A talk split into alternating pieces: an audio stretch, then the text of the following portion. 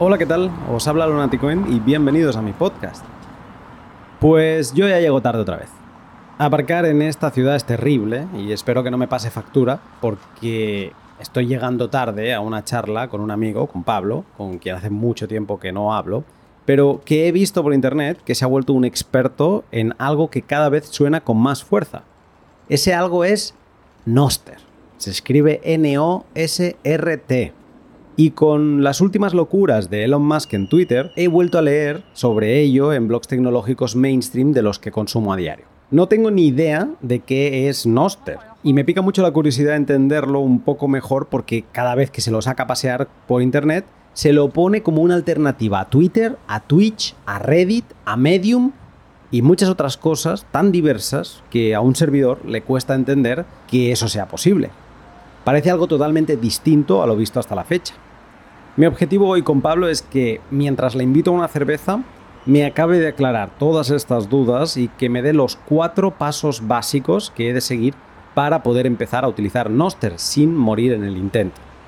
Hoy no me quiero ir sin ser un Nostrich.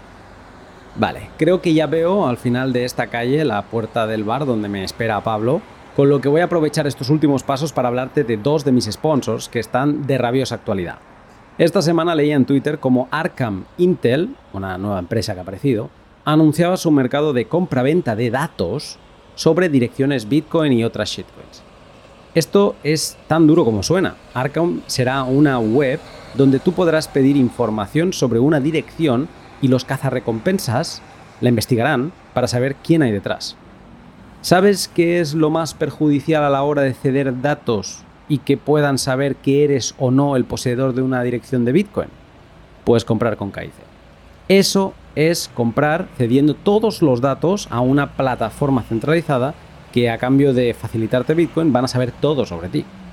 En el camino privado de Bitcoin no todo se soluciona comprando Bitcoin sin KIC, pero haciéndolo así tienes un 60 o 70% ganado. Si compras sin KIC también te evitas estar expuesto a que un ataque a uno de estos exchanges acabe con toda su base de datos filtrada y publicada en la Deep Web. No hay mejor secreto que el que no se comparte, así que ¿de verdad vas a querer seguir compartiendo tu actividad financiera con el mundo? Si buscas una forma sencilla de comprar Bitcoin sin ceder datos personales, la web de Hodel Hodel es tu lugar. Allí podrás publicar tus ofertas de compra o venta de Bitcoin y esperar a que alguien las tome. O ser un poco menos activo y vas, revisas y si ves alguna que te interesa, pues la tomas. Antes de aceptar el contrato es importante que revises la descripción del vendedor a ver si te va a pedir KIC o no. Localizas los que estén libres de la acumulación de datos y te dejas guiar por el proceso de compra de Hodel Hodel. Si tienes dudas en mi canal de YouTube encontrarás un par de tutoriales sobre cómo comprar. Ya lo sabes, no estás obligado a comprar con KIC. Reclama tu privacidad en Hodel Hodel siguiendo el link de la descripción. Y Bitrefill, la web desde la que puedes comprar todo lo que se te ocurra pagando con Bitcoin y que ahora, este mes de julio, están con ofertas especiales diarias para España. ¿Qué son estas ofertas? Pues principalmente son la posibilidad de comprar una tarjeta regalo como podría ser Carrefour, Zara, Massimo Duty, Steam o Google Play Store y recibir un buen porcentaje de regreso en tu cuenta de Bitrefill en forma de Satsback. Hace unos días entré y vi una oferta del 5% en Carrefour, si no tienes cuenta, puedes hacerte una para la ocasión siguiendo el link de la descripción. Seleccionas, por ejemplo, el importe de 100 euros, pagas con Bitcoin y recibes 5 euros de vuelta en Satoshis en tu cuenta. Así de fácil. No solo van a ir teniendo ofertas diarias, sino que también algunas mensuales. Y si no conoces su extenso catálogo, creo que es un gran momento para echarle un vistazo. Bitrefill se ha puesto entre ceja y ceja al país de Cervantes, así que si no te quieres perder ninguna novedad, también es un gran momento para seguir su cuenta de Twitter. Vale, ya veo que ya estoy llegando, pero no quiero dejar de agradecer el bus más grande de la semana a Santochi Nakamocho con 15.000 sats. Y el siguiente mensaje. Habría que buscar un nombre para los progresistas que proponen medidas de hace 20 siglos. Sí, yo le pondría, no sé, mi, mi primera opción sería llamarles cacatúas, porque les encanta repetir cosas. Después de la charla con Pablo haré un repaso a los contravalores recibidos en las últimas dos semanas. Ahora sí, ya estoy en la puerta del bar, lo dejo aquí y voy para adentro a localizar a Pablo. Espero que ya me haya pedido una cerveza porque vengo con sed. Acompáñame dentro.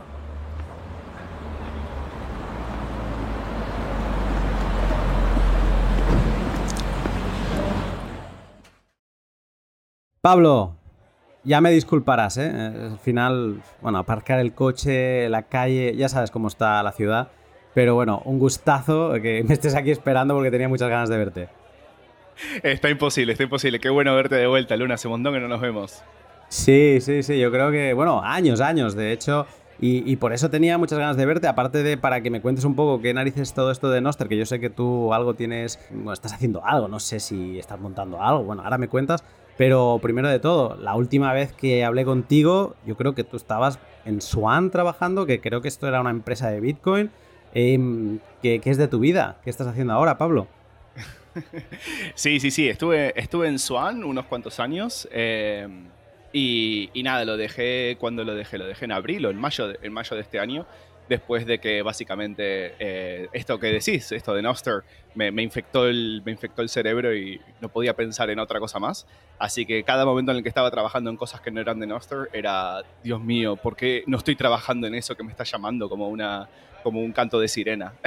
así, que, así que tuve que dejarlo después de, unos cuantos meses de estar viviendo ahí una, una vida doble, básicamente, de, de, estar trabajando durante el día en Swan y trabajando durante la noche en Noster. Lo, lo, dejé y, y, sí, ahora estoy ahí de, de, lleno en estas cosas, en estas, en estas cosas novedosas de Noster. Pero qué, Pablo, ya sabes, yo te hago preguntas, yo no sé si las eh, si lo voy a decir bien o no, pero tú me corriges. Pero ¿qué estás trabajando ahora para la empresa de Noster? Sí, algo así, eh, algo así. No es exactamente una empresa. y esa es la cosa novedosa. En realidad, Noster es un protocolo. Eh, fue creado por una persona que estaba un poco loca. Eh, y, nada, es, es, algo completamente voluntario. No hay ningún tipo de organización de nada. Es, de hecho, bastante caótico, que es una de las cosas que me parecen tan atractivas de, tan atractivas de Noster. Y, básicamente lo de estoy trabajando para Noster o estoy trabajando en Noster es un rótulo que le pongo yo, es, es una forma de etiquetarlo para, para ayudarme a mí a, procesar y a, explicar qué es lo que estoy haciendo. Pero básicamente me despierto cada día, eh, no tengo jefe, eh, no tengo, yo qué sé, clientes, tampoco tengo, simplemente trabajo, creo las cosas que me parecen divertidas, entretenidas, interesantes. Y, y es como, es como, te podría decir que estoy jugando, eh, me, estoy trabajando para Lego, pero no para la empresa de Lego. Simplemente me despierto cada día y creo cosas con, con los Legos, pero en lugar de usar Legos uso Noster. todo esto que me acabas de contar, bueno, suena muy bien, toda esa parte de me levanto cuando quiero, sin jefes, sin clientes, hago, me has dicho que no hay empresa. Vamos, quizá voy a ir un momento al principio, porque yo te he pedido que nos viéramos hoy porque bueno, no lo sé, yo tampoco utilizo muchas redes sociales, pero Instagram de vez en cuando, un poco de Twitter y, he visto por estos blogs tecnológicos que leo que, bueno, sí, que ha habido muchos problemas, mucha gente se ha quejado, que si Reddit, que si Twitter, porque van limitando las cosas y ahora no vas a poder leer más de no sé cuántos eh, tweets al día, y bueno, y otras cosas que no entiendo, de unas APIs, unas historias, y entonces cuando la gente se queja, es como que hace mucho tiempo salía a pasear una red social que, era Mastodon y ahora, de un tiempo a esta parte, tanto en prensa hispana como en inglesa, de este lado más tecnológico, empiezan a hablar de una cosa que se llama Noster. Noster, Noster por aquí, Noster por allí, como que es la solución, como que es donde tenemos que ir todos ahora para que no nos corten las alas. Y ahora tú, yo sabía que tú estabas haciendo algo en Noster, pero aparte me estás diciendo que trabajas en Noster, me has dicho que es como un protocolo eh, por favor, eh, para que yo lo entienda, ¿qué es Noster? A ver, básicamente Noster es, una forma de, cómo se guardan los mensajes, de cómo guardar información y cómo distribuir la información. Si pensás cómo estuvo funcionando Internet en las últimas décadas, había un montón de usuarios que se conectaban a algún servidor que guardaba tu información. Entonces, cuando vos querías escribir en Facebook, entrabas en facebook.com y escribías, hola, ¿qué tal? Y eso que vos escribías se guardaba en los servidores de Facebook. ¿Eso que, que, hace? Que Facebook va incrementando, incrementando, incrementando la cantidad de información que tienen sobre cada persona y cada vez que querés conectarte con tus amigos, te conectas a este Facebook o a este TikTok o a este Twitter o a Reddit o a la, red que sea y simplemente lo que, lo que estás haciendo es conectándote a distintos servidores y con distintas interfaces pero siempre te estás conectando a un lugar, a Facebook o a Twitter o a Amazon o a lo que sea. ¿Cuál es el problema? El problema que es que queda a discreción de estos servidores a quién darle acceso, qué clase de acceso darles. Digamos, cada vez que vos escribís algo en uno de estos lugares, lo que estás escribiendo es, estás escribiendo para ellos. Ellos están agarrando esta información y están haciendo algo con esa información. Una de las cosas es mostrarle esta información a tus amigos, a la gente que te sigue, este tipo de cosas. Otra, otra cosa es indexar esta información y ver qué es lo que te interesa, cómo estás reaccionando, cómo va cambiando tu, tu estado de ánimo y monetizar esa información, ¿no? Venderle tu estado de ánimo, procesar el estado de ánimo de literalmente cientos de millones de personas y ver en cuál es un momento vulnerable para mostrarle información sobre, yo qué sé, atracos, en cuál es un momento vulnerable para mostrarle información sobre tal cosa, ¿no? Entonces, toda esta información es lo que le da eh, tanto poder a estas empresas sobre todos nosotros, porque vos como individuo, ¿qué podés hacer al respecto? Vos como individuo no tenés muchas herramientas, estás pero claro, tus amigos están ahí, toda esta gente está ahí, el mundo está sucediendo a través de estas plataformas, entonces es muy difícil eh, vivir como vivíamos en el siglo XVII y decir, bueno, yo no me conecto con nada, no uso internet, no uso esto, no uso lo otro. Es una posición súper radical que no está al alcance de la mayoría de la gente, no está al alcance de básicamente nadie. entonces, Noster lo que, lo, que, lo, que, lo que nos da es un, un paso eh, da un paso atrás y en lugar de decir, la información está guardada en un servidor y ese servidor es el dueño de esta información, la información la podés guardar en cualquier lugar. Entonces está este, un concepto que se llama relays, que no es muy importante al principio, eh, que es, pero la, la idea básica es pensar, en lugar de darle mi información a Facebook, le voy a dar mi información a Facebook, a Amazon, a este, a este, a este, a absolutamente todos. Entonces toda la información es completamente pública. Entonces vos podés tener la información de todas las cosas que estás haciendo, tus interacciones con tus amigos, lo que sea, cualquier clase de información que produzcas en Internet, en lugar de dársela a una empresa sola, la publicas y es completamente eh, disponible para cualquiera que la quiera ver. Eh, eso, ese, ese, diseño genera un montón de problemas y, y Noster los resuelve de, distintas maneras, que no viene mucho al caso, temas de criptografía y cosas así, que no viene mucho al caso, pero lo importante es que en lugar de pasar a que la información está en un lugar y vos confías en la veracidad de esa información, porque vos entras en Facebook y vas a la página de una persona. ¿Cómo sabes que esa persona escribió esas cosas? Porque facebook.com te dice, esta persona escribió estas cosas. Trust me, confía en mí, esta persona escribió estas cosas. Eh, Noster, en lugar de decir, ok, si la información viene de facebook.com, es legítima, o, es, es, real que Pablo o que Luna dijo esta cosa, lo que hace Noster es, cada vez que vos creas algo, que haces una acción, pero más criptográficamente, que tomaste esa acción. Entonces, no hace falta confiar en que el servidor te está diciendo la verdad. Vos podés verificar criptográficamente que la, la verdad está en la información en sí, ¿no? Entonces, es, es un modelo un poco raro, un poco distinto a lo que estamos acostumbrados en los, eh, desde, que, existe Internet, básicamente. Eh, pero es un modelo súper flexible y, permite un montón de cosas. Entonces, uno de los primeros eh, casos de uso de, Noster es este tema de reemplazar las redes sociales, de reemplazar Twitter, de reemplazar Facebook, este tipo de cosas. Pero va muchísimo más allá, que es la parte que a mí me, que a mí me interesa, que es cualquier clase de acción que vos haces en, Internet, tiene sentido hacerla dentro de Noster.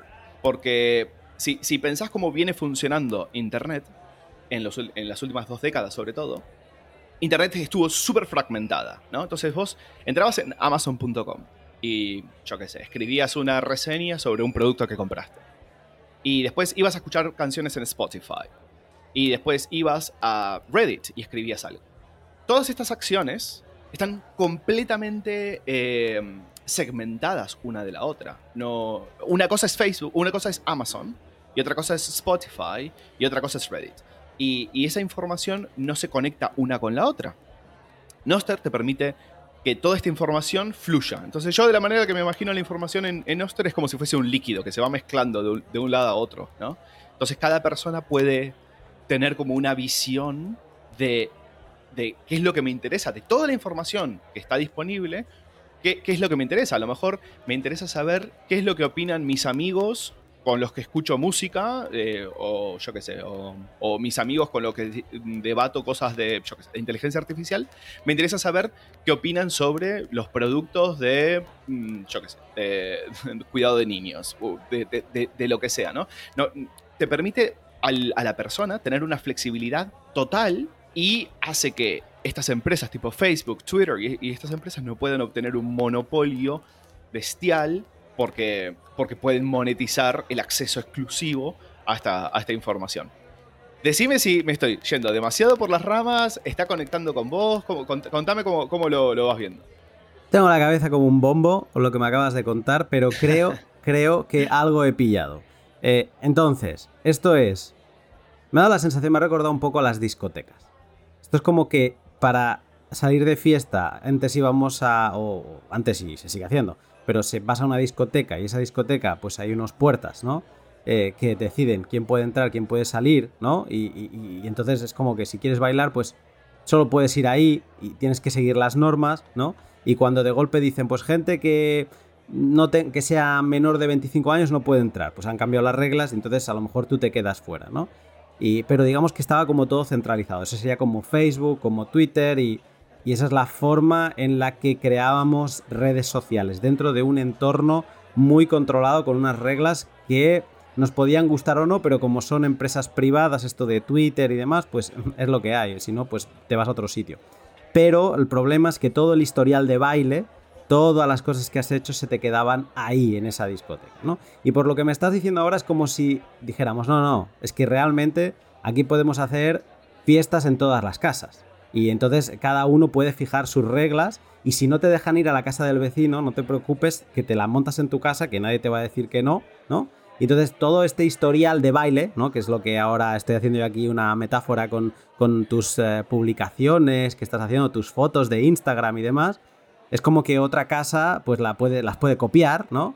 Y entonces digamos que puedes estar reflejado en otros sitios y a lo mejor en una de las casas no apareces porque no le gusta lo que haces, entonces te tienen como vetado, no hay problema. Pero es como una liberalización de la actividad, de tu actividad social en esta red que es Internet, pues es como liberalizarlo, no, tener que ir a, a estos sitios centralizados. Mm, mm, ¿Voy bien?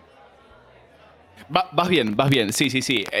parte de la analogía sería un poco, un poco cuántica, pero parte de la analogía sería que, por ejemplo, si estás en, la, casa, en, la casa, en una casa y, tenés amigos que están en otra casa a la que no te dejan entrar, tus amigos de todas maneras, mágicamente, pueden hablar normal y pueden hablar con vos. Por más que a vos no te dejen entrar en esa otra casa, tus amigos pueden hablar con vos y para ellos ni siquiera se dan cuenta que, están haciendo algo especial. Ni siquiera se dan cuenta que vos no estás invitado a esa casa y no podés físicamente entrar en esa casa.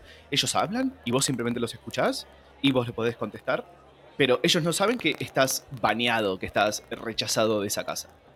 Eh, sí, sí que es verdad que un poco cuántico era mi ejemplo, pero no sé, me lo estaba imaginando como esto de entrar a un sitio con permiso que no te dejen, pero sí que si lo intentamos llevar al mundo físico, claro, eh, te tienes como que replicar de forma cuántica vale, vale. Pero me ha quedado claro que, incluso, o sea, te permite estar en sitios donde te han prohibido la entrada, pero gente que está en esos sitios puede seguir sabiendo de ti y eso es como genial, vale. De momento está siendo todo muy abstracto y, yo pensaba que esto era únicamente una alternativa a Twitter y, ya está. Quizá, o sea, la pregunta quizá me la has medio contestado, pero te la hago para ver si me queda más clara. O sea, ¿por qué valdría la pena que yo hiciera el esfuerzo esta vez sí de decir, bueno, pues venga, va, mm, voy a testear qué es esto de Noster. O sea, para ti, ¿cuál sería el, valor más añadido que tiene? A ver, para mí el, valor más fuerte que tiene es, es que cuando estás escribiendo tu información en, en, un lugar centralizado, en un lugar que en cualquier momento te puede quitar acceso a esa información o puede moderar o, limitar la, clase de información que, estás viendo o a quién puedes seguir o qué es lo que puede decir la gente a la que seguís. Eh, creo que estás como en, una realidad un poco ficticia, ¿no? Estás eh, eh, en una realidad controlada, ¿no? De, arriba, de arriba abajo. no estás expuesto a, una realidad con, gravedad y con, todas las leyes, las leyes de la física. Me, parece que, el discurso en, en Noster es más genuino. Una de las cosas que todo el mundo que, empieza a usar Noster lo que, lo que encuentra es que la gente es súper amable. que es súper raro porque estamos tan acostumbrados a que te metes en Twitter o te metes en Reddit o te metes en prácticamente cualquier red social y, y, la gente es mm, un, poco, un poco tóxica, un poco dura, eh, un, poco, muy, muy poco empática. Y te das cuenta de cómo eh, en las últimas décadas, eh, en la que básicamente todo el discurso en Internet ha ido a través de estos canales, cómo ha modelado eso la forma en la que funcionamos, sobre todo en Internet, pero creo que la, forma en la que funcionamos eh, en general las personas. Porque claro, esto es algo que ya todos lo sabemos, pero es difícil reaccionar, por lo menos hasta ahora, eh, e, era difícil reaccionar frente a esto, pero todos sabemos que Facebook y Twitter y todas las redes sociales usan algoritmos para maximizar la cantidad de tiempo que, pasas en Twitter, maximizar la, la cantidad de tiempo que pasas en cada red social. Y lo que se ha visto es que la emoción que más hace que la gente se haga adicta a, estos productos es, es el, eh, el outrage, el, el, sacarte de quicio. La ira. El, hacer. La ira, eso. El, hacer que, te enojes frente a algo, algo que te parezca repugnante y desagradable. Entonces, las emociones que, estos algoritmos, naturalmente no creo que haya sido ahí un cabal de un cabal de, gente maligna, es simplemente los, los, incentivos de estas empresas es mostrarte más publicidad porque es la forma en la que tienen de monetizar estos productos. Entonces, lo que hacen estos algoritmos es mostrarte qué es lo que más te va a sacar de quicio ok, sos de derechas, te, vamos, a mostrar cosas de izquierdas. Sos de izquierda, te vamos a mostrar cosas de derechas. Estás en contra del aborto, te vamos a mostrar fotos de niños abortados. Eh, todo este tipo de cosas porque van a hacer que hables sobre, sobre lo que viste y que comentes y que, escribas y que, y debatas y que te enojes con la gente. Entonces, es como una rivalidad un poco sintética, pero a la que todas las personas, básicamente, eh, estamos expuestos y a, las que somos sometidos en eh, de forma diaria. Y quieras que no, eso va modelando tu forma de reaccionar frente, frente al mundo. Entonces, esto es algo muy difícil porque creo que cuando, cuando estás metido en esto, es difícil darte cuenta que estos algoritmos te están modificando tu conducta. Estos algoritmos están modificando tu conducta y la de la gente que te rodea. Pero claro, cuando estás metido en eso, y es la forma natural en la que te estuviste comportando, eh, durante años y años y años, es difícil reconocer que yo estoy siendo modelado. Es fácil decir, los demás están siendo modelados por este algoritmo. Pero yo no. yo soy el original. Yo estoy actuando de la manera en la que habría actuado sin estos algoritmos. E, esto es lo típico que todo el mundo piensa que la publicidad no funciona con ellos. Pero la publicidad, la publicidad es la industria más grande de Internet. Hay una razón económica porque por la que la publicidad es la industria más grande. Es porque funciona. si no funcionase la publicidad, no sería tanta publicidad, no se, no se gastarían tantísimo dinero en publicidad. Entonces la publicidad modifica nuestra conducta y estos algoritmos modifican nuestra conducta, la de cada uno de, nosotros, eh, incluyéndome a mí, incluyéndote a vos, incluyendo a quien sea que esté escuchando. Eh, en Auster simplemente no hay algoritmos. Eh, no, no hay. Como es completamente caótico y es completamente orgánico, es yo escribo una nota y si vos me seguís, ves esa nota. Si no me seguís, a lo mejor no, ves esa nota, a menos que alguien que vos sigas este, le conteste esa nota o, o algo así. Pero es completamente cronológico. En algún momento tendremos algoritmos, pero son algoritmos que vos elijas y que vos puedas ver o, vos o algún amigo, pueda ver cómo funciona el algoritmo, completamente abierto, completamente código abierto, pero, pero no va a ser... Dos cosas son importantes. No es un algoritmo que sea secreto y no es el mismo algoritmo para todo el mundo. Entonces, a lo mejor yo tengo, yo elijo cuando uso Noster no usar ningún algoritmo, que es lo que hace todo el mundo en Noster, eh, ahora mismo. O elijo un algoritmo que me muestre, yo qué sé, las notas con más likes, por ejemplo. Eh, o las notas con más comentarios en los últimos siete días, por ejemplo. Eh, como no es el mismo algoritmo uniforme, el hecho, simplemente el hecho de que puedan haber distintos algoritmos hace que no estemos todos modelados de la misma manera. Entonces el comportamiento no es tan uniforme. Si, vos mirás la, toxicidad del discurso en Internet en general eh, en las últimas décadas, la tendencia es muy clara. La tendencia es que todo el mundo se está volviendo más tóxico. ¿no? Em, y, esa es la aplicación de esta uniformidad de estos algoritmos frente a absolutamente toda la población, de toda la gente que, usa estos, estos sistemas, que es básicamente la mayoría de la población mundial. Entonces, retomando, volviendo a tu pregunta original, ¿por qué vale la pena probar esto? ¿Por qué vale la pena meterse y, explorar con esto? Vale la pena por muchísimas razones, pero creo que la, la más interesante es ver cómo sos vos, ver cómo sos vos como persona, sin estar siendo modificado por estos algoritmos. ¿Dirías que es una alternativa, porque así es como lo dicen muchos blogs de estos tecnológicos, es la alternativa a, y pone aquí la red social que ahora haya hecho algo malo, ¿no? Twitter, Reddit, whatever. Eh, ¿Dirías que es la alternativa o es una mejora? No, no, no, es... A ver, es absolutamente algo más. Es, es absolutamente todo más en realidad. Pero más allá de eso, incluso si fuese el, caso de uso de lo que podés hacer en Nostr fuese solamente lo que podés hacer en Twitter, en Facebook, en TikTok, o lo que sea. No es solamente. lo reemplaza, pero. Es como decir. Las personas son una alternativa a las mitocondrias. Eh, las personas son un sistema. Un ser muchísimo más evolucionado que, una mitocondria o que un germen. Pero sí, Nostr en realidad como te decía antes, todo podés hacer en Nostr. Todo lo que tenga sentido hacer de, manera que en algún momento quieras acceder a esa información de vuelta o que quieras compartir esa información con alguien.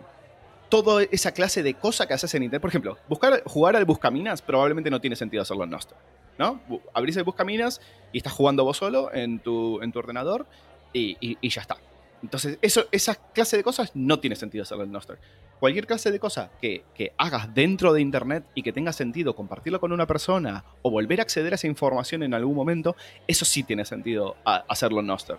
Pero, pero sí, a ver, el caso de uso número uno o, más común ahora mismo es, es el, reemplazo de redes sociales. Pero lo, que produce Nostr es, va muchísimo más, más allá.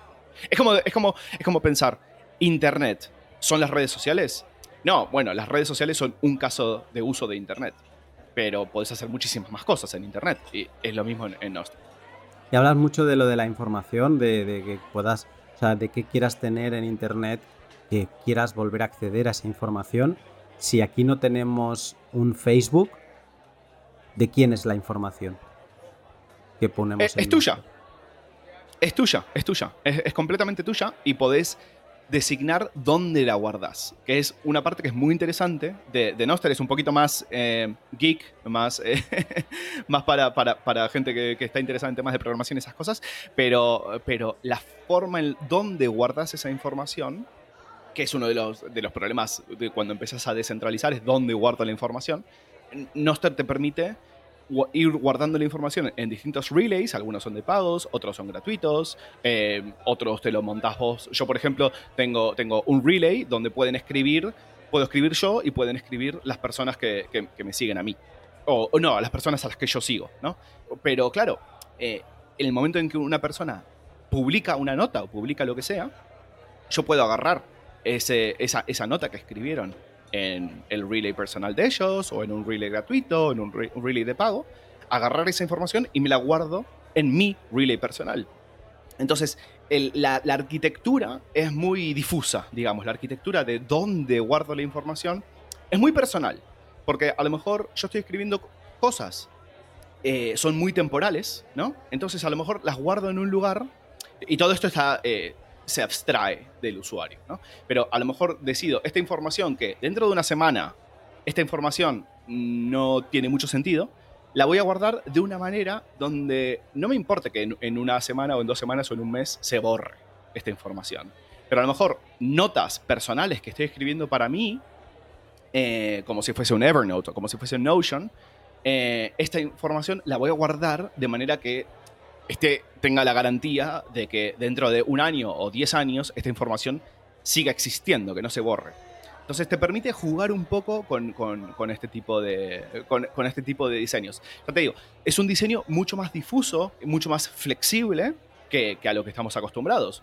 Vos lo que escribiste en Facebook hace 10 años o hace 15 años, esa información jamás se va a borrar. esa información Facebook la va a mantener porque vale mucho dinero para ellos el poder procesar cómo fueron cambiando las personas a, lo largo de los 15, 20 años para poder darte cada vez eh, eh, publicidad más manipulativa y, poder modificar tu conducta de manera más precisa. Aprovecho que Pablo ha ido al baño un momento para hablarte de mis otros dos sponsors. Primero de todo, CoinKite, la empresa canadiense conocida sobre todo por su Colcar Mark IV, la hardware wallet de referencia en la que guardar y aprender todo el Bitcoin que quieras y más.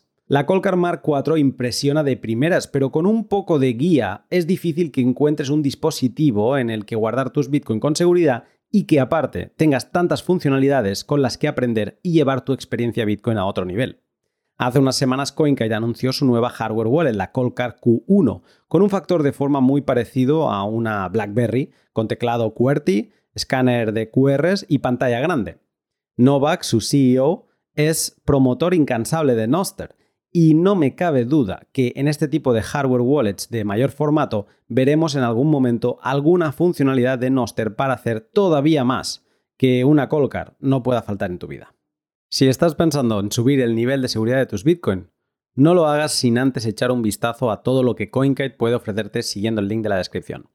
Y otra razón por las que me encanta haberme encontrado con Pablo es que cuando haces que las relaciones Bitcoin se materialicen y trasciendan de las pantallas, su experiencia se hace 200 veces mejor. Y eso fue lo que seguramente me pasó en 2019, cuando participé en Baltic Honey Badger y me cambió la vida. Fue una aventura en toda regla, recuerdo como si fuera hoy cuando escuché por primera vez sobre ella. Fue algo, o sea, por mi cabeza pasó algo así como una conferencia de Bitcoin en Riga. Primero de todo, ¿dónde queda eso? Y segundo, ¿qué pinto yo allí? Algo superior, no sé qué, mm, pues algo superior debió pasar dentro de mí porque me animé, me lancé, algo que no sé, que no me parecía ni lógico, y madre mía, de las mejores decisiones de mi vida. ¿Qué me llevé de allí? Dos días de conferencias 100% Bitcoin con lo mejor y más inspiracional. Creo que de lo escuchado de Seifadin, Novak, Eric Bosquill y muchos más, saqué podcast por más de dos años y todavía hoy me llegan imágenes de las charlas de esos días. Una fuente inagotable que este año vuelve con hasta cinco días de charlas. Empezamos el día 31 de agosto, que es el día de principiantes, el Noob Day, y luego después a la tarde también tendremos la reunión hispana de Riga. El 1 de agosto es el Second Layer Day. El 2 y 3 de agosto, conferencia por todo lo alto de Baltic Honey Badger y 4 de agosto el BTC Pay Server Day. Tan solo falta un mes y medio y la bonita ciudad de Riga lo tiene todo preparado para recibirnos y hacer de escenario de la mejor conferencia Bitcoin. ¿Te vienes? Haz el curioso y sigue el link de la descripción para ver su lista de invitados. Ya verás que es imperdible. Mira, te voy a hacer la pregunta del millón. Venga, va. Me has convencido. ¿Cómo empiezo a utilizar Noster? O sea, ¿cómo me llevarías a mí de la mano, que ya me conoces, ya ves cuál es mi situación tecnológica? ¿Cómo me llevarías de la mano para empezar a utilizar Noster sin descarrilar en el intento? a ver, hay muchos clientes que están, que están muy, muy bien. Eh, ¿Qué es un cliente? perdón, es verdad. Un cliente, un, cliente es, es el software, es la aplicación que usas para interactuar con, con Noster. Hay clientes de todo tipo. como la app que me bajo de Twitter o de Instagram. exactamente, es la app que bajas de Twitter. Pero claro, eh, como, como todos los clientes eh, interactúan con Noster, vos a lo mejor empezás con cliente A y, decís, ah, voy a probar el cliente B. Y usas tu, los llave, que es como, como en Bitcoin, usas tu llave para identificarte, digamos, ¿no? Entonces, eh, Noster, la manera en la que, funciona Noster es con, criptografía, con, llaves públicas y privadas. Eh, entonces, tu, llave, tu llave pública es como si fuese tu, nombre de usuario, digamos, tu identificador.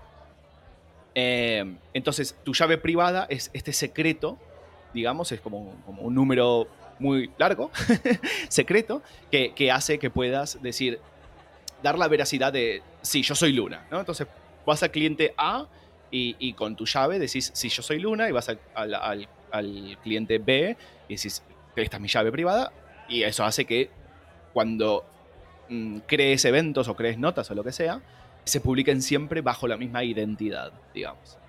Entonces, hay un montón de clientes, hay, eh, de vuelta, aplicaciones, hay un montón de aplicaciones de distintas cosas. La mayoría de los clientes son clientes de. Son, clientes tipo Twitter.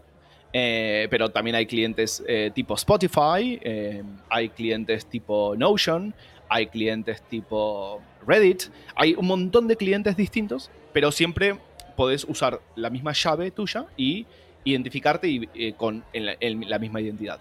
Entonces, la forma más fácil de empezar, simplemente vas a uno de estos clientes, está uno que se llama Snort, que a mí me gusta mucho, hay otro que se llama Primal.net, que también está muy muy bien, que me gusta mucho. Después está Coracle, que todo esto, está genial. Todo, esto, son clientes, todo esto, todo esto son, son clientes web, eh, pero que también te puedes instalar en tu teléfono. Eh, ah. Después o sea, yo podría ir en el navegador a esto de primal.net que has dicho y yo eh, ya, y eso ya, ya estaría, ya me permitiría, sería como una aplicación que me permitiría utilizar Noster. Exactamente. Eh, al primero al que vayas, vas a tener que hacer clic en crear cuenta y, te, podés ahí poner, si querés, podés poner una, una foto tuya de perfil, podés poner tu nombre, podés elegir bueno, una descripción de quién sos, cosas así, puedes poner lo que sea, y te va a dar una llave privada, eh, que es nsec y, y, un número. Y esa es la información que tenés que guardar de alguna manera, que es algo en lo que estamos trabajando. Bueno, eso, esa es una muy buena pregunta. Eh, Porque este número no, no, lo puedo personalizar yo como en otras redes sociales, que pongo la contraseña que yo quiero y el nombre de usuario, pues Luna, 2040 eh, y whatever. Esto no lo puedo personalizar así. No, eh, claro, la llave, la llave privada, digamos, es como si fuese una contraseña muy larga, pero que no la podés cambiar y que no, la deberías perder. Digamos, si perdés esa llave, esa, esa, contraseña, o si alguien la ve, perdés tu identidad, digamos, de, de, Nostr. Entonces, hay, hay, una aplicación que creé yo que, que te permite guardar esa contraseña. esa, esa, contraseña sí la podés encriptar con una, con una password tuya, que esa password sí se, se podría cambiar, y, te, permitiría acceder a tu, a tu identidad, darle permisos a aplicaciones a través de, esta, de esta, aplicación que, hice yo. Es un poquito más complejo, no te recomendaría que lo hagas todavía porque Pablo, pero es que yo te conozco un Poco. Sí, eso te iba a decir, digo, te conozco un poco y digo, una aplicación tuya, sé que tienes algunas que son más facilitas, digo, pero ¿la voy a poder utilizar yo o a mí que me recomiendas? Todavía, todavía no. Por ahora lo que te recomendaría es que te la guardes en, algún lugar donde puedas guardarte notas encriptadas, eh, en lo que tengas para, para, gestionar tus passwords o, lo que sea que utilices hoy en día. Eh, que, te la guardes, que te la guardes ahí, de manera encriptada. Eso es fundamental, porque si te la guardas en tu, en tu disco, yo sé que vos usas Windows, seguramente uno de los virus que... sé que uno de los, de los 5, 6, 7, 8, 9 virus que tenés en tu, en tu ordenador te, la va, te lo va a robar. Así que es fundamental encriptada. Por ejemplo, que me he puesto al día, Pablo, yo ahora utilizo desde hace no mucho un gestor de contraseñas, que esto ya me parecía ciencia ficción. Pero si me la guardo ahí, ¿voy bien de momento? De momento vas bien, sí. Eh, eventualmente ya no, no va a hacer falta ese tipo de cosas, pero de momento vas bien, sí. Eh, ahora mismo lo, normal es, o lo, que se, lo que hace la gente, que no es muy eh, técnicamente sofisticada, es, es, ir copiando esta contraseña en cada cliente. Que es algo que dentro de un año vamos a decir que aberración, como era que estábamos haciendo eso, pero hoy en día es una forma de hacerlo. Después hay extensiones de Noster, que son extensiones que te instalas en tu navegador y cosas así, pero es un poco más complicado porque tenés que saber cómo usar una, extensión de, un navegador. Si sabes cómo usar una extensión de tu navegador, te puedes instalar una extensión que se llama Albi, Get Albi. Eh, hay otras, pero es un poquito más difícil. Es mejor, sin lugar a dudas es mejor, pero es un poquito más difícil. Dentro de un año, esto ya no se va a hacer de esta manera. Dentro de un año va a ser 10 veces más fácil o 100 veces más fácil. Pero hoy en día, estas son las herramientas que tenemos.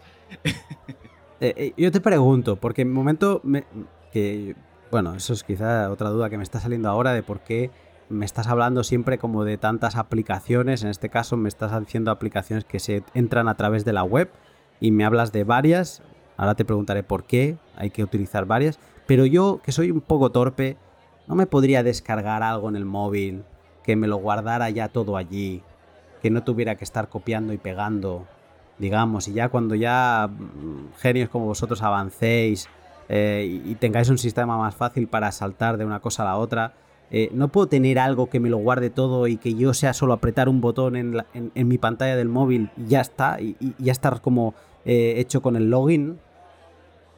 Sí, desde luego, desde luego lo puedes hacer. O sea, no hay ninguna necesidad de ir cambiando de cliente A a cliente B a cliente C. Pero creo que el, cambiar de, de, cliente y ver que tu información siempre sigue estando ahí, a pesar de que estás usando cliente A o cliente B o cliente C, es una de las cosas más interesantes y más poderosas de, de Noster.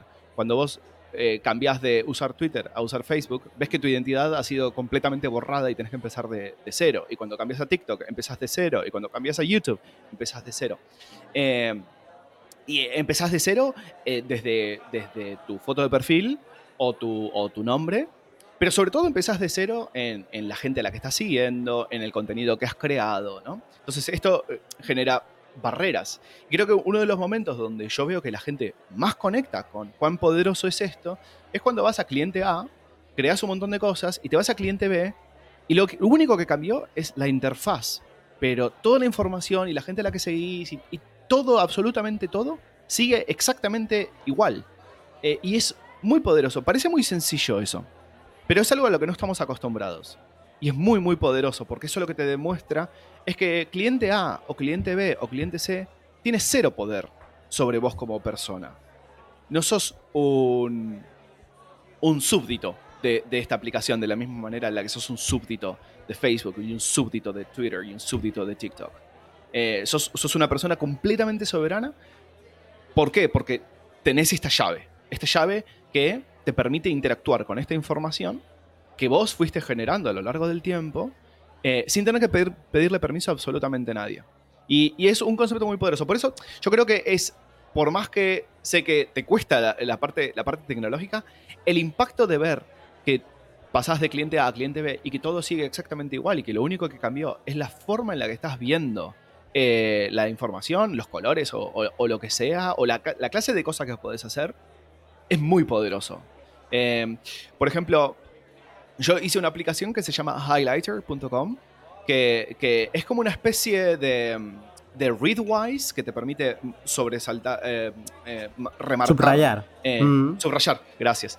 subrayar cosas que estuviste leyendo. Yo qué sé, entras en medium.com y lees algo interesante y podés subrayarlo. O entras en cualquier lugar y podés ir subrayándolo. Es un cliente de Noster, pero es un cliente de Noster muy particular, muy peculiar. No tiene esta parte de tipo Twitter pero al mismo tiempo sí tiene una parte un poco Twitter, porque a lo mejor vos subrayás algo en un blog que leíste y decís, wow, esto es súper interesante, y escribís una nota de esto es súper interesante, pero la gente que está usando una aplicación de Nostr tipo Twitter, ve que vos subrayaste eso, sí, si querés, ve que vos subrayaste eso, ve que escribiste esto es muy interesante porque bla, bla, bla, bla, bla, y pueden contestar a lo que vos escribiste, y, puede, y puedes empezar a tener un diálogo. Esta gente que, está contestando a lo que vos a lo que vos subrayaste, no saben que vos estás en un cliente que no es un cliente tipo Twitter. Ellos están interactuando desde su cliente tipo Twitter. Eh, pero vos podés contestarles y podés empezar a, mantener un, diálogo.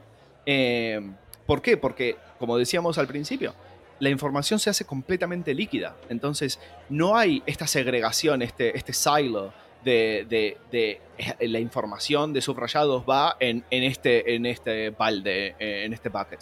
Eh, y la información social va en esta otra parte. Se va moviendo de un, lado, de un lado a otro. Entonces, esta idea de me paso de cliente A a cliente B a cliente C, cambia radicalmente tu forma de interactuar con la información y de tu forma de, tu forma de, de, interactuar con, otras personas. Y es muy poderoso eh, el, ver cómo la forma en la que la misma información está siendo presentada modela tu conducta. Porque nos hace ver cómo cada detalle de la interfaz de Facebook y cada detalle de cómo presentan, qué información te presentan, ha estado modelando tu conducta a lo largo del tiempo.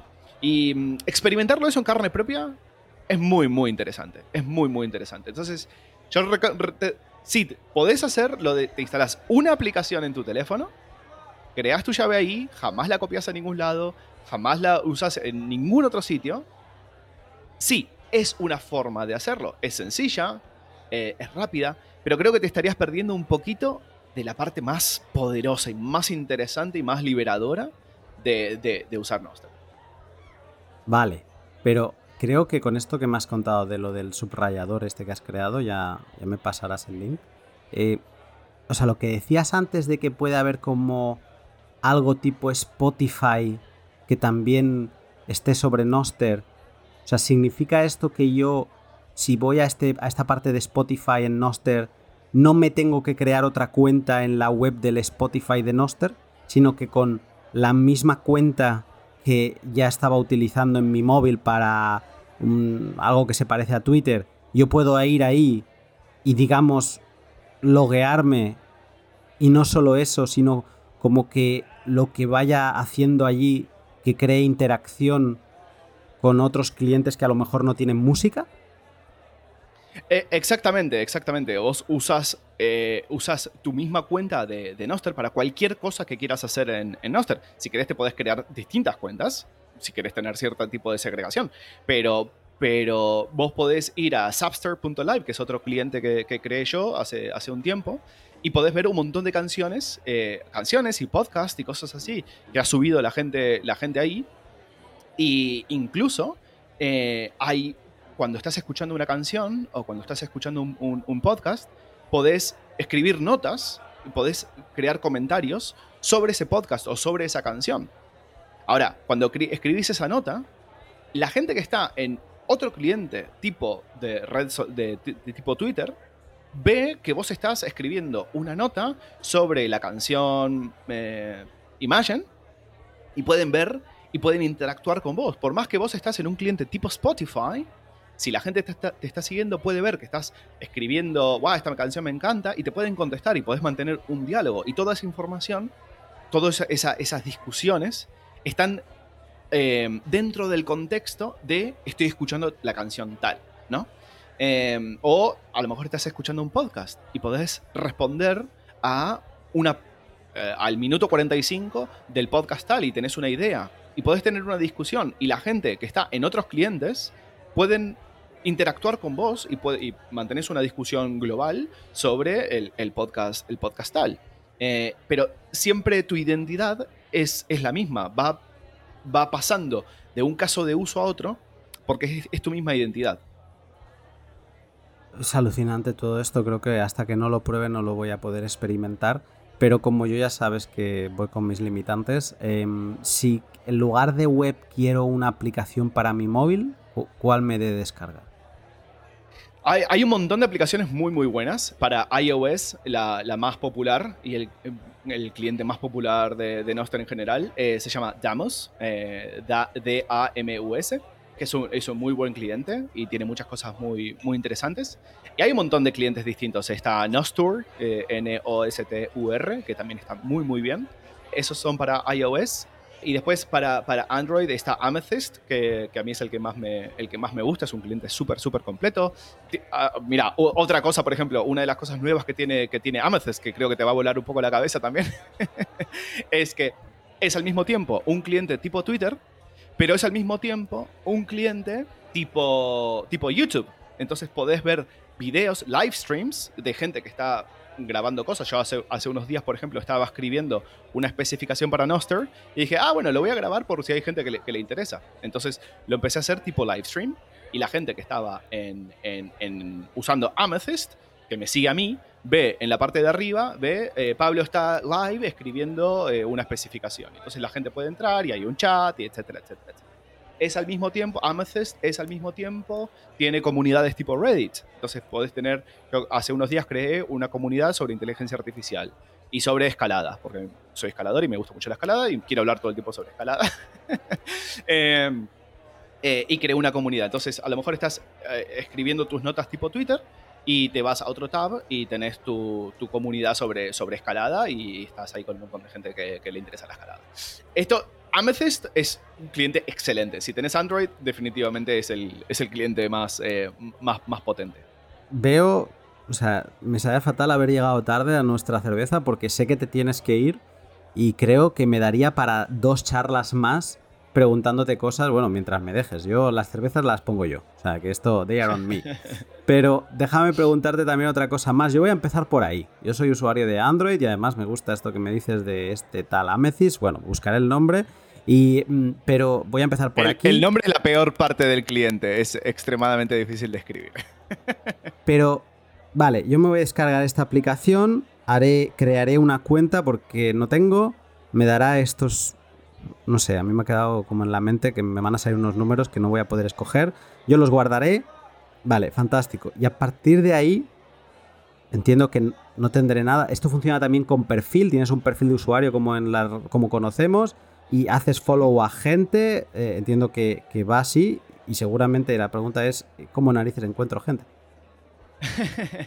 sí, esa, es, eh, así. El, modelo es exactamente el mismo modelo al que ya estamos acostumbrados con, Twitter. De, te creas un perfil, pones una imagen, pones tu nombre o lo, lo que sea, y, después seguís a gente. La manera, yo creo que la manera más sencilla de, encontrar tu, gente es simplemente empezar a seguir un montón de gente.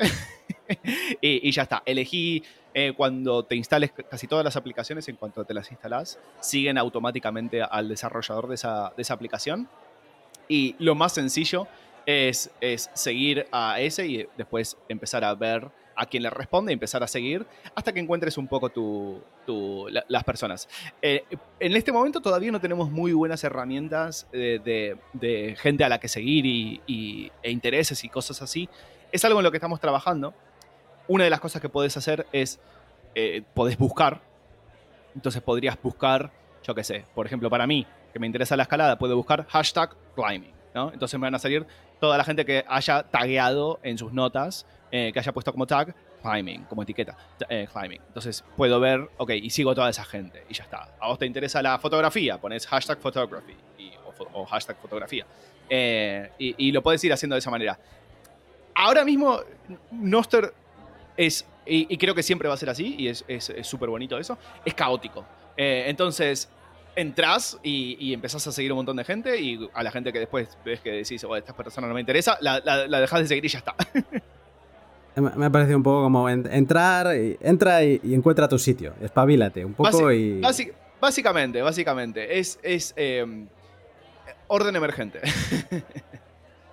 Vale, esto lo voy a hacer en cuanto terminemos nuestra cerveza. Eh, me voy a sentar un rato en la esquina y me voy a empezar a descargar cosas. Ya te iré contando a ver si me sé, me sé solucionar los temas. Eh, pero dime algo más, porque esto sí que he hecho un, mis una, un, consejo que te doy es lo que hace mucha gente al llegar es escribir una nota de presentación. De, ok, yo me llamo tal y me interesa tal cosa o me gusta tal cosa un párrafo de presentarte. Y lo que hace la gente es poner hashtag introductions, eh, hashtag introducciones, presentaciones. Y mm, hay muchísima gente que está mirando ese, ese hashtag y, mm, es una forma muy rápida de, empezar, a encontrar, empezar a encontrar gente. Eso yo lo recontra recomiendo porque ponele que le dedicas un minuto a escribir un, un párrafo sobre, yo qué sé, en mi caso, me interesa la escalada y el desarrollo pongo eso, me, hashtag introductions, y la gente que esté interesada en ese tipo de cosas me va a contestar o, me van a decir, ah, debería seguir a tal persona, tal persona, tal persona, que también le interesa la escalada. Esa, esa es una forma eh, muy interesante de hacerlo. Sí, ahora te iba a decir que he hecho un poco de deberes y he leído algún blog post que a mí me ha parecido ya menos mm, outsider, más, menos de fuera y más de alguien que sí que utiliza Noster. También he visto que hay gente que pone hashtag hispano para los tweets que quiere poner en, ah, eso no lo conocía. Te pasaré el link a ver si al final me estoy columpiando con algo. Y, eh, pero luego una cosa, y es lo último que te quiero robar tiempo, es con una historia que he leído de algo que se llama como Zaps. E, esto sí que no lo he visto, o sea, yo no lo he sabido agarrar, eh, comparar con nada de Twitter, de Instagram, de nada. Entonces, ¿qué es esto? Lo de los apps es un concepto nuevo eh, que se creó hace tres meses, creo que lleva el tema de los apps.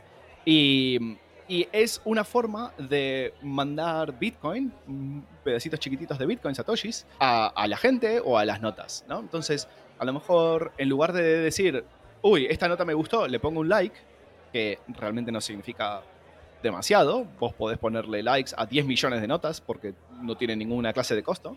A lo mejor encontrás una nota que te gusta un montón y le mandas 1000 sats, o le mandas 5000 sats, o le mandas 10.000 sats.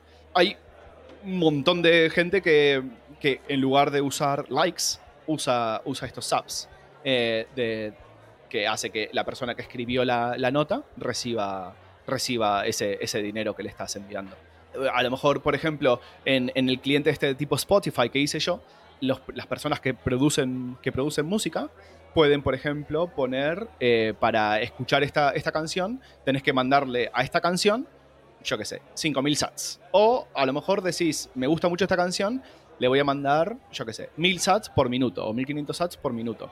Y esto de los, de los apps es, es como una forma de, de reemplazar estas interacciones que son entre vos y yo sabemos lo que es fiat, estas interacciones de los likes, que son fiat, que no tienen ningún tipo de costo, que en realidad no tienen demasiada... Eh, Superfluos, ¿no? Es como... Son superfluos, sí, no son, no son significativas y lo podés reemplazar por algo que sí tiene, tiene, tiene valor, tiene un valor muy, muy real y muy tangible.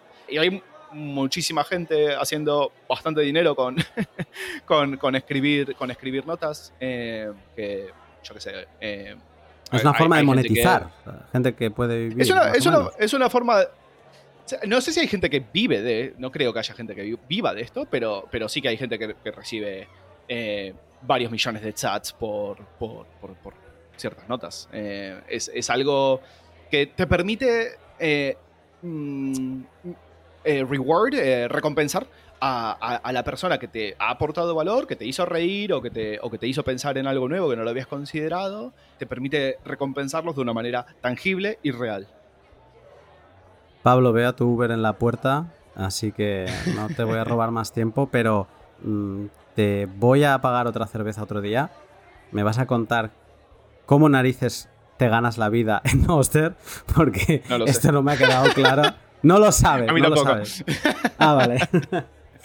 Eh, pues esa es una de las cosas. Y bueno, y quizá a lo mejor te puedo seguir explicando mi aventura, a ver cómo voy y a ver si me sigues guiando un poco por esta que parece yo ya me había dejado caer un poco por la madriguera de Bitcoin. Esto parece otra madriguera totalmente distinta, que con, puntos de relación, como esto que me has dicho ahora de los zaps. Pero, oye, muy interesante y yo al menos me voy a animar y te lo voy a ir contando. Eh, gracias por, haber venido. La cerveza, ya te digo, corre, pero ya me ocupo. me encanta, me encanta, Luna. Instálate Amethyst y la próxima vez que nos tomemos algo, me contás qué tal fue. ahora te busco, ahora te busco para hacerte ver de qué hablas, a ver si me entero de algo. Gracias, Pablo, un abrazo. un abrazo, Luna. Chao.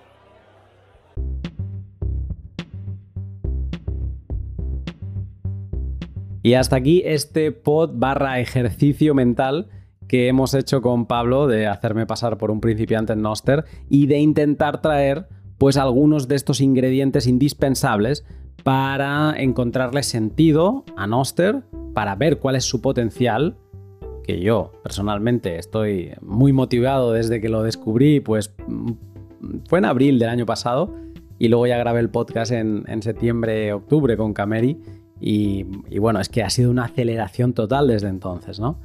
Y pues, pues eso, espero que este documento haya servido para ver ese potencial y también para encontrar las herramientas y conocerlas y para dar los primeros pasos.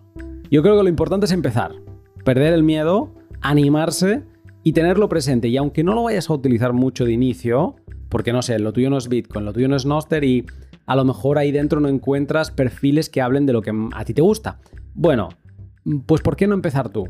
¿Por qué no empezar a ser una persona que tiene una opinión propia sobre alimentación, sobre deporte, sobre lo que tú quieras? ¿Por qué no dar ese primer paso y poco a poco crearte una comunidad dentro de Noster de calidad?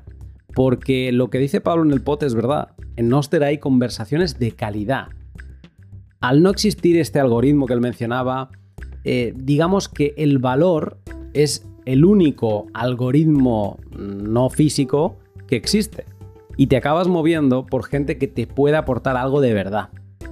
Sin buscar el follow, sin buscar... No, porque aquí incluso hay aplicaciones que no te dicen cuántos followers tienes, no, no acaban de calcular el número bien por la estructura y la arquitectura de Noster. Entonces, digamos que hay otro tipo de incentivos que acaban manifestando una señal muy honesta, que es cuando alguien te hace un zap, que es que te envía algunas fracciones de Satoshi. O sea, eso es la señal más honesta que vas a tener en cualquier red social. Entonces, te animo a que le eches un vistazo. Si te unes, pues ah, recuerda, puedes poner hashtag introductions y presentarte. También existe el hashtag hispano, con el que puedes ir categorizando todo los comentarios que vas haciendo en Noster para que otros hispanos te puedan encontrar.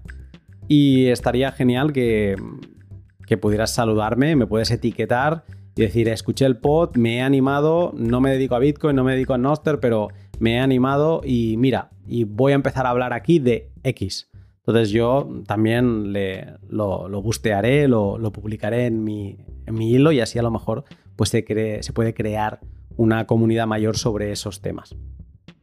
Mil gracias Pablo por ese esfuerzo también por tu lado y espero poderte tener en el pod otro día para hablar ya sin, sin límite de todo lo que Pablo está haciendo en Noster porque es una locura de todas las aplicaciones que si Ensec Bunker, que si Highlighter y muchas otras que valdría mucho la pena poderlas discutir con calma.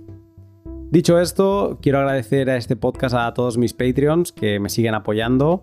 En breve cierro temporada y me pongo con ellos. En mis vacaciones se las dedico a ellos. o sea, yo estoy relajándome, pero me relajo con ellos porque es donde acabo publicando el contenido. Cuando desaparezco de otras redes sociales, pues me pongo con ella.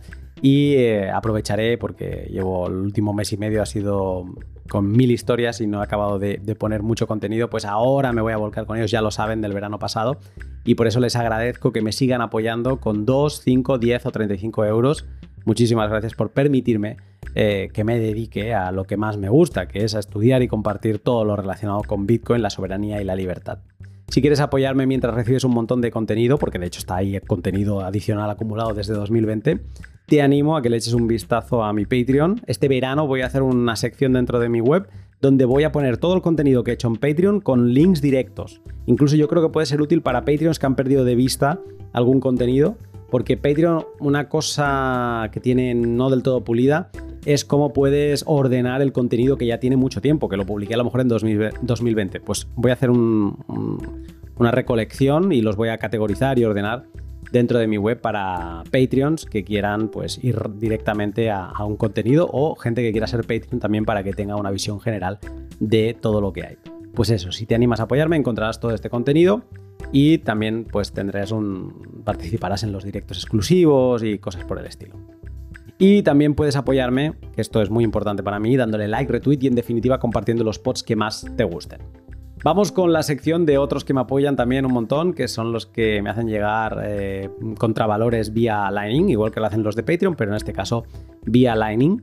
Desde la última sección del L 194. He recibido mensajes vía Boost por Fountain o Zaps por Noster o mensajes directo por aplicaciones como Blix de Blue Links, Yuma BTC, Enrique747, PIC, PIC, eh, Marcelus, Anouk, Brady 6, Cell 31416, Snowman, Mayas Bitcoiners, Magister Nihilum, Satoshi 2140, Klendazu, eh, yo creo que esto es Iván Castellano, Quentin, Javier Bitcoin, Wes Sobe, Santochi, Carabe, Doctor. No.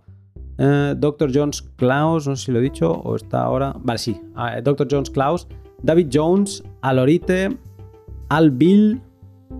No, An Lorite, Albil, Metías Luano, Game Boy, BTC, Camo Whistle, Satoshi 1902, Goods Coffee Man y Diego Soyu. Ha habido también tres usuarios de Fountain que todavía nos han cambiado el nick y tres anónimos que no me han puesto el nombre y alguno debe ser un habitual porque, por el mensaje que me escribía, pero no me ha puesto el nombre detrás del mensaje y no he podido saber quién era. Lo que he visto en estas dos semanas últimas ha sido un incremento significativo de zaps de Noster. O sea, mensajes que han llegado desde Noster. Y eso está genial. El bus más grande que he recibido ha sido el de Santochi, que ya he leído en la intro. Muchas gracias también al resto que os animáis a invitarme a un café. Me refiero a todos aquellos que me habéis enviado el equivalente a 1,5 dólares, que son unos 5.000 sats. Muchas gracias Marcelus, Clendazu, Quentin, Javier Bitcoin, Wes Sobe, Santochi, eh, Diego Soyu y luego también tres anónimos. Vamos con otros bus que me han gustado. Esta semana está bien interesante. Comentando el último pod que publiqué, el de Roma, que si no lo has escuchado te lo recomiendo de verdad. O sea, historia monetaria mm, de, las, eh, de los importantes, ¿no? De los que tienen que estar ahí. Dr. Jones Klaus dice, estos pods son maravillosos, ojalá nos hubieran contado así la historia en el colegio. Y qué pena que nos contaran, que, eh, que la que nos contaran omitiera cualquier tipo de dato económico. No vaya a ser que salgamos sin confiar en el sistema. Efectivamente, Dr. Jones Klaus, no podría estar más de acuerdo. O no vaya a ser que salgamos eh, pensando de la escuela, increíble, y con espíritu crítico. No vaya a ser. Gameboy BTC dice, primer zap desde Noster, me ha gustado mucho este pod, ver cómo el dinero forma parte clave del declive de lo que fue la gran Roma. Da una perspectiva fresca, la cual el Lego no está acostumbrado. Gracias por este contenido, otro pod agregado a favoritos. Sospecho que harás más podcasts de este estilo histórico eh, de otra, como el Renacimiento, era industrial, la época dorada de Holanda, etcétera, etcétera. Saluda Gameboy BTC. Un saludo Gameboy, me alegra verte vía Zap de Noster. Sobre el pod de Adiós a España, aquí hay mensajes muy potentes.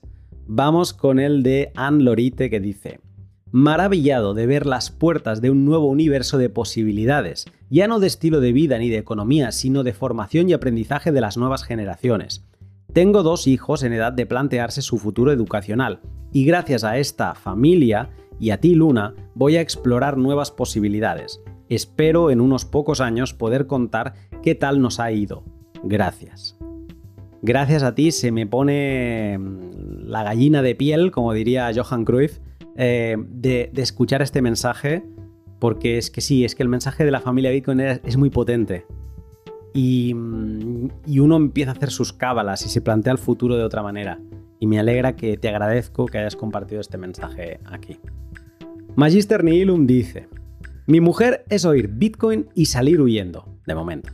Pues bien, este es el segundo pod tuyo que consigo que escuche. El primero fue el L176 con Carmen e Irina.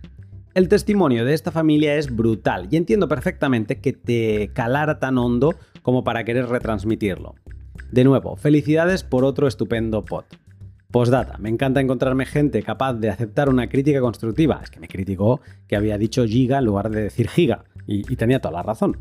Eh, y luego, postdata 2, yo soy uno de esos que al oír el pod he pensado, ¿cómo hubiera molado? Pues haciendo referencia a un comentario que hacíamos en ese mismo pod. Muchas gracias, Magister. Eh, me encantan leer tus books. También me he leído el que me hiciste del de Roma y los tengo muy presentes. Cell 31416 dice: Qué envidia de familia, una educación que también invoca la libertad es la de Rudolf Steiner. Échale un vistazo. Felicidades por el pod. Gracias. Rudolf Steiner, anotado en la lista de cosas a revisar con posibilidad de futuros pods. Venga, añadido, te lo prometo, tengo, le acabo de poner una etiqueta a este texto. Y Anouk dice, como te dije, no sería mi único boost. Me sigue explotando la cabeza tus podcasts, gracias por traer a esta familia, de verdad, mil gracias. Mi cabeza está llena de ideas y proyectos que por miedo voy dejando en un cajón. Creo que el momento de abrirlo ha llegado. Y que pase lo que pase, from loss, que sea lo que... No. Eh, y que pase lo que sea. From Lost to the River, exactamente. Expresión de libreta que no puede faltar. Eh, muchas gracias, Anok. Y luego para cerrar dos comentarios, uno que voy a barrer para casa para uno de mis sponsors, pero es que me, alegra que me llegue este mensaje por Boost. Me dice, ya hice mi primera compra de Hodel Hodel y todo perfecto. El sentimiento de libertad que me da Hodel Hodel sabiendo que los exchange ahora informan de todo a Hacienda, aunque te sale más caro, la sensación de que Devil State eh, no puede, eh, no pone sus sucias manos en la operación, me merece la pena el sobrecoste. Clendazo, te digo otra cosa y esto lo aprendí todavía más o lo consolidé yendo a Argentina. ¿Qué vale el dólar? ¿Lo que dice el gobierno que vale? Que es un precio que además mm, tienes un cupo, no, puedes, no todo el mundo puede comprar dólar a ese precio y no puede comprar toda la cantidad de dólar que quiere. O lo que el mercado dice que vale, el dólar blue. ¿Cuál es el precio del dólar en Argentina? Yo creo que es el del dólar blue, es el que fija el mercado. Entonces, ¿Cuál es el precio de Bitcoin? El que fija un exchange que te lo está dando con descuento como el Estado, porque a cambio se está quedando con tus datos, o el del mercado, el de otros, otras personas que te lo están vendiendo sin, sin contraprestación. O sea, es una venta limpia. Yo te doy esto, tú me das eso. No es yo te doy esto y tú me das dinero más datos. No, no, no. Es una compra limpia, una cosa contra una cosa. Pues bueno, te dejo esta reflexión a ver, a ver qué opinas. Con, sobre todo por esta parte de te sale más caro. Yo creo que te sale a precio. A precio de mercado. Y luego para cerrar, un boost de un usuario que lo dejo aquí como cierre de pod porque creo que vale la pena que lo sigáis. ¿Dónde? En Noster. Es un usuario muy activo de Noster que construye en Noster y que si te animas a empezar en Noster, pues ¿por qué no? Mira, ya tienes una persona a quien seguir. Eh, miraré si no me olvido de poner su link en la descripción, su, public key, para que le sigáis. Él es Quentin. Y me enviado un bus que decía, inspirador, me bueno, que en verdad es un zap, él siempre me envía zaps. Eh, me dice, inspirador, me siento reflejado con mi pequeño proyecto en Noster. Gracias. Gracias a ti, Quentin, por todo, por echar una, mano cuando lo necesito por Noster y también por todo lo que aportas.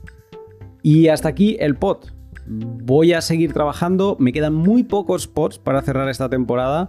La verdad estoy en Barcelona, me está costando horrores concentrarme aquí, pero yo tenía claro que quería cerrar con un número de pods esta temporada y lo voy a hacer porque soy un maldito cabezón.